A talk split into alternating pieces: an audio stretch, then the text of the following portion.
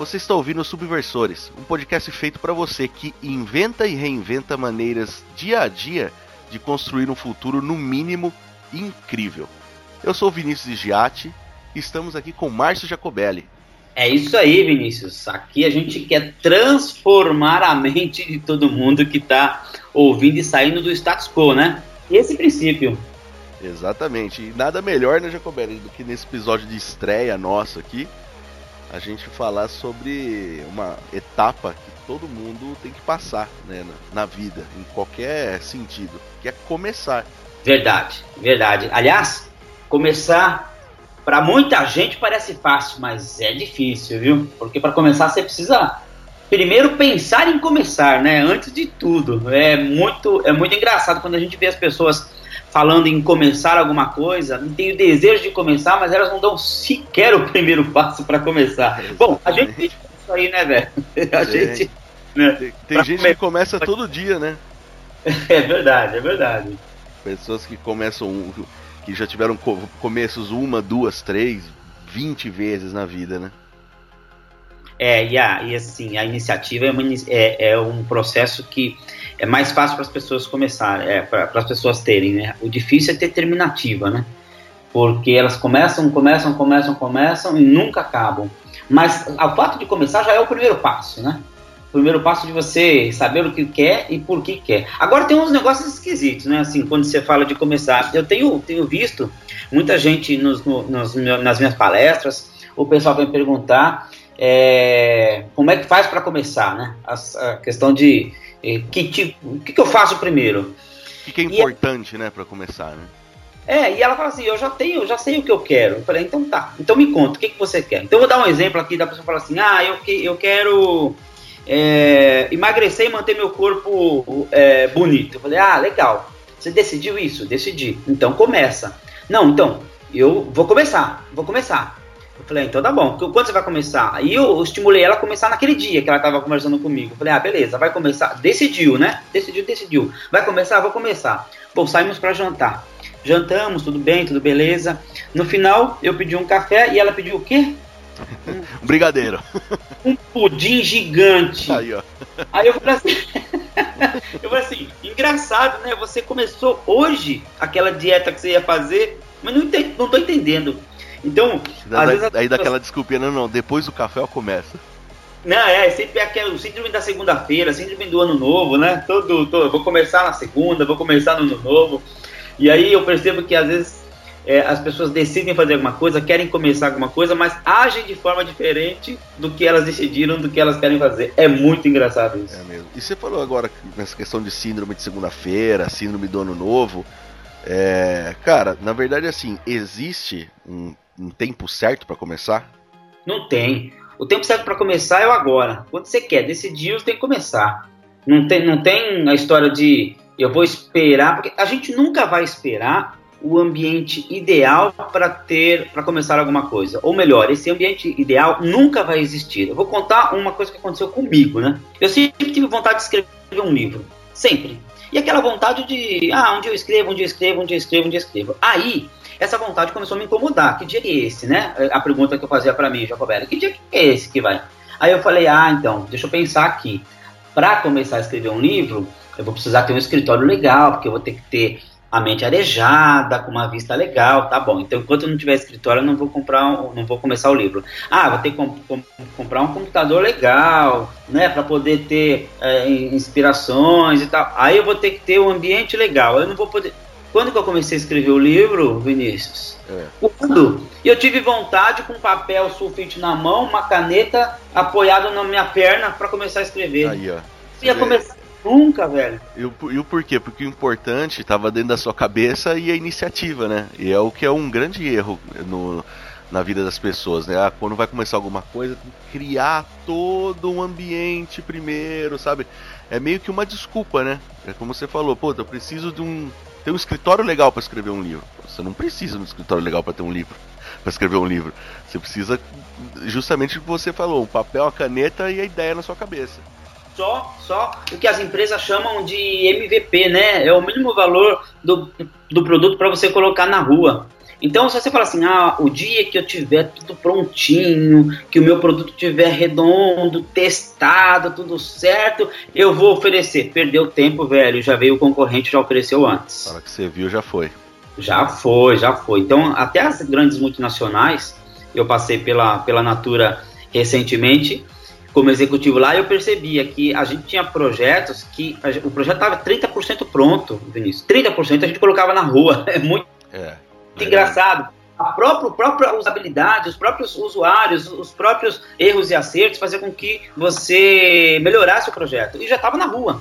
Então, tem, um, tem uma frase de um, de um amigo meu que ele fala assim, ó, quer uma escola de samba, coloca o bloco na rua, porque senão você nunca vai ter uma escola de samba. E é verdade, porque se você fica sempre esperando chegar no 100%, na verdade você nunca vai chegar no 100% em nada, né? Você sempre, aliás, é bom que você nunca chegue no 100% em nada, porque é sinal que você está sempre reinventando, tendo uma ideia nova de melhorar aquilo que você já tinha imaginado, né? E se você for ficar esperando isso para realmente dar esse pontapé inicial, cara, não vai, mas você não descasca uma bala. Verdade, verdade, verdade. Você nunca vai ter o ambiente ideal para você começar com uma coisa. Isso é ponto, é ponto certo. E muita gente fica esperando esse momento, né? E, e aquele momento, e tem que estar o sol, tem que ser segunda-feira, tem que ser ano novo, tem que ser. Eu tenho que estar bem financeiramente, eu tenho. Não é. vai acontecer nunca, velho. Nunca, nunca, nunca. Aliás, Aliás é, é, uma das coisas também, um dos pontos que você for, se a gente for analisar é, grandes empresários que geraram grandes invenções, é quando os caras realmente, justamente não estavam bem financeiramente, né? Então, assim, você vê que eles não tinham tempo, provavelmente, de falar: nossa, eu preciso ter um tempo disso aqui maturar, ficar 100% para poder colocar na rua. Não. Tô ferrado, tô lascado. Se eu não colocar isso na rua agora, amanhã não tenho dinheiro para comer. E vai dar certo. É isso aí, é o incômodo, né? A água bateu na bunda, velho. Você corre para nadar, porque senão você não aprende a nadar nunca. E todo dia você tem que se reinventar, né? Eu acho que todo dia é um começo, né? É. Você começa e você tem dia que você quer voltar do começo, mas é como uma, uma página em branco. Escreveu, escreveu, cara. Vira a página e escreve outra, né? Mas você tem que recomeçar sempre, sempre, sempre, sempre. Para você, Jacobelli, como é que foi começar na carreira de escritor? É, antes de, de, eu ser escritor, eu pensei em ser empreendedor, né? Eu tenho uma história de executivos, é, de executiva, minha última, minha última função foi executivo de uma multinacional, que foi a Natura, mas eu comecei a trabalhar muito cedo. E aí eu não tinha visão de ser empreendedor. Aliás, eu fui empreendedor com 22 anos de idade, quebrei uma empresa. Sabe aquela história que você acha que você tem tudo na mão para poder crescer? Você não é o cara. Não tinha nada, você é o cara. Eu já era gerente de processamento de dados. Olha só como o tempo Com 20 anos eu era gerente de processamento de dados, então eu tinha uma equipe geral, aquelas computadores gigantes, não tinha, você falava em, em, em CD-ROM, era uma coisa do outro mundo. É, e aí eu falei, vou largar tudo, porque eu já, tá, já tinha dinheiro, eu já tinha conhecimento, eu vou empreender. Eu perdi tudo, perdi tudo, tudo, voltei a procurar emprego. Depois eu só saí é, alguns anos atrás, quando eu, eu me, me, me, permiti ser empreendedor. E aí não pensei em ser escritor nenhum motivo. Aí eu falei, caraca! E aquela história, né? Quando que eu quero ser empreendedor? Aí, é, de novo, né? Passa para cabeça todo mundo. Ah, quando eu tiver minha casa própria, quando eu tiver minha família estabilizada, quando eu tiver o meu carro X, quando eu tiver dinheiro no banco. Aí você não quer correr riscos. É, errado, né? Tive que começar na raça mesmo. E o livro foi essa. Eu tava, eu tava no Canadá, é, estudando lá, e eu falei, cara, eu tenho tempo de sobra, estava sozinho, estava sem a família, tenho tempo de sobra, como é que eu posso fazer para ajudar as pessoas, né? E aí eu pensei em gravar algumas coisas, pensei em para o canal do YouTube, eu falei, não, vou fazer o seguinte, eu vou escrever, depois eu faço uma apostila e distribuo gratuitamente a apostila. Olha lá, o livro era uma apostila para ser distribuída gratuitamente. Aí a editora a gente viu, falou, cara, isso aqui é um livro a gente pode editar, vai ser legal. E a felicidade é que um mês depois do lançamento bateu revista Veja entre os mais vendidos. Aí eu falei, cara, meu, para fazer alguma coisa, basta você dar o primeiro passo, né? Exatamente, é o que você falou aí, né? Vamos citar a sua própria história, né? Você nunca pensou, falou assim, não, pera um pouco, vou, vou, vou ser escritor, deixa eu planejar como é que eu vou fazer isso aqui. Não, você foi numa uma maneira natural, não. Teve a ideia, começou a escrever o livro, é, aliás, a, a apostila no caso, né? E não tinha nem ideia de virar um livro. Então é mais uma maneira de provar, né? Que se você não tiver a iniciativa, não fizer e colocar pra frente a ideia, você não vai sair do lugar nunca e não começa nada nunca. Né? É verdade, é verdade. Eu acho que esse papo de começar, Vinícius, passa por um negócio interessante que é, é fazer boas perguntas para você mesmo. Porque às vezes a gente não começa porque não tem respostas porque a gente quer. Aquele anseio de você querer fazer alguma coisa e você não sabe por que quer fazer. Então, por que, que as pessoas acham que não começam alguma coisa ou têm medo de começar? Primeiro, porque elas não conseguem esclarecer essas perguntas. Às vezes quer fazer alguma coisa que o vizinho está fazendo, que o irmão fez, que aquele cara de sucesso está fazendo, que o cara, porque está dando dinheiro, também vou fazer. porque E não, não, não responde a, a pergunta essencial, né? O que eu quero fazer? É realmente o que eu quero fazer, o que me desejo, o que me anima o espírito, né? Senão não adianta. Senão você vai, você vai começar você vai ver que aquilo que você faz não faz sentido para você. E aí você, primeiro, tem medo de começar. E quando começa, você tem a sensação de que não fez nada. E é verdade. E eu, eu acho que assim, ainda mais, né, Jacobelli, na. Hoje em dia eu acho que é um pouco até mais. É, não fácil, mas mais abrangente a questão do, da molecada que tá nessa geração aqui de ter possibilidades, né? Vislumbrar novas coisas. Mas eu acho que o pessoal da, da nossa geração para trás era muito mais difícil também, né? De você quebrar uma regra, né? Aquele negócio de ah, vou estudar, vou para faculdade, vou fazer uma carreira. Então eu acho que esse ponto que você está falando de o que você quer fazer realmente era mais difícil, porque as, muitas vezes o que você queria fazer realmente não é o que era permitido, vamos dizer assim. Então era mais difícil você quebrar uma regra para poder escrever um livro, lançar uma empresa. Ah, eu vou sair daqui do meu emprego de advogado no escritório X para montar uma empresa de software. Era uma coisa que, é. cara, era um absurdo. Aliás, era. O pai só faltava bater de cinta. Eram, eram subversores, né? Essas pessoas. Então era assim: se a família era de advogado, você tinha que fazer direito de qualquer forma. E se você quisesse fazer moda ou, ou, ou gastronomia, perdeu. Perdeu, Playboy. Você perdia a herança da família. Exatamente. Se era família de médicos, você tinha que fazer medicina. E se você não fizesse, ah, não, eu gosto de pintar, eu gosto de ser ator. Esquece. Então, essas pessoas que quebraram barreira em gerações passadas, esses caras são subversores. Hoje é fácil ser subversor, né? Você é, é, fala que a, a, subversão hoje é o filho fala assim, ah, eu quero fazer o que eu amo, e o pai tá bancando ele, né? E aí ele tá andando de carro zero. Exatamente. estudando numa escola legal, aí é fácil ser subversor. Não, para nós, subversor não é isso não. Para nós, subversor é aquele que quebra a regra, independente do tempo que você está vivendo. Subversor é aquele que desafia o status, o status quo, independente do momento que você está vivendo. E em qualquer época da humanidade, você tem subversores, né? E, e você falou, assim, nessa questão de quebrar a regra, cara. Quando que é necessário quebrar a regra? Ah, eu, eu, eu sou um, um quebrador de regras, assim, nato, assim. Eu digo que eu não sou um cara é, desequilibrado na atitude, mas eu internamente questiono sempre o porquê daquilo. Até questões éticas, sabe? O que é ético, o que não é ético, de algumas formas, né? É, você fica, se você parar para pensar, tem muitas coisas que a gente só obedece e não questiona. Eu acho que quando você tem que quebrar regra, é quando não faz mais sentido para você. Você fala, cara, isso daqui não é natural, é social. Aí você tem que quebrar a regra.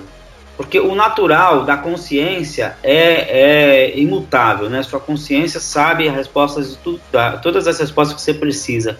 Mas quando você vê que alguma atitude, alguma coisa é só social, por que não quebrar a regra? Aliás, as grandes você saltos. Você começa a ficar incomodado, né, com a situação que você está vivendo no trabalho, é, com o que você está construindo, né?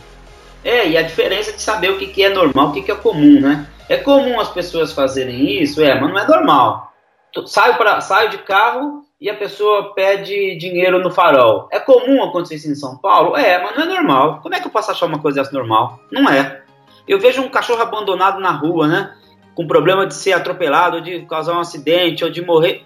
Pô, um animal solto na rua não é. é pode ser comum nas grandes cidades, mas não é normal. Então, separar o comum do normal acho que faz uma, uma, uma grande reflexão para a gente. Toda vez que você vê alguma coisa, você fala assim, cara, as pessoas confundem, né? Elas veem cada absurdo e falam assim, ah, mas isso aí é normal. Não, não é, não é. Isso, isso, pode ser comum de acontecer, mas não é normal. E o comum é social, o normal não, o normal é natural, cara. Eu não posso é, achar normal uma pessoa pedir esmola, cara. Ela tem que ter direito de dignidade de trabalho, tem que ter direito de dignidade do, do, do Estado sustentar ela quando ela mais precisa, dos familiares já estarem próximos. É uma diferença gigante, né, Vinícius? É, e eu acho que isso também é devido ao fato do pessoal meio que ficar acomodado, né? Ah, é, é como você falou, isso é comum. Ah, o cara pediu dinheiro pra mim, então, ó, todo dia eu dou mesmo, né? Pô, ah, não tô feliz aqui no meu no meu emprego. Ah, mas todo final do mês cai meu salário, tá comprando aqui meu, tô bancando minha família, tô construindo minhas coisinhas, né? Então pessoal acha que uh, essa questão do comum também tem muito a ver com comodismo também. É, eu acho que é, é, eu concordo com você, é isso mesmo, é o comodismo, mas o comodismo sabe do quê? Do olhar. Do olhar. Esses dias, semana passada, eu estava lá em, em, em Jampa, né, João Pessoa, e aí eu estava num hotel que tinha uns americanos. Então eu tava todo tomando café na beira da praia, aquela história toda. Eu trabalhando, viu, Vinícius? Não tava de férias, não. Meus Olha lá, não disfarça não. Não, mas eu mereço também tirar férias, mas dessa eu tava trabalhando. Aí eu Trabalhando cheguei... com coco na mão, na beira da praia. não, não, eu fui fazer uma palestra lá com uma galera, né?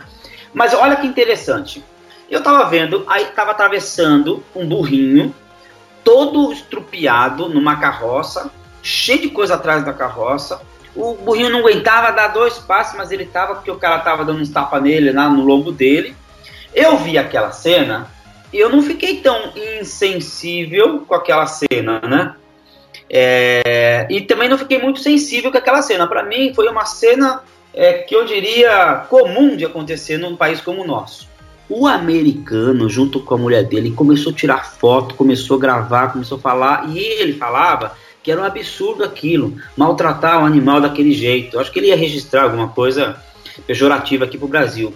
Mas aí você começa a olhar e fala o seguinte: o olhar meu naquele momento era é uma coisa normal, comum, e eu juntei tudo, tudo uma coisa só. E para ele não, para ele ele falou assim, cara, isso é um absurdo, porque tava com outro olhar, ou seja, ele tinha uma outra referência. Então quando você começa a questionar uh, os olhares e ser mais sensível a essas coisas, você fala, cara, não é possível, não vou aceitar isso. E aí surge o subversor, né? Surge o cara para falar assim, pô, vamos mudar isso.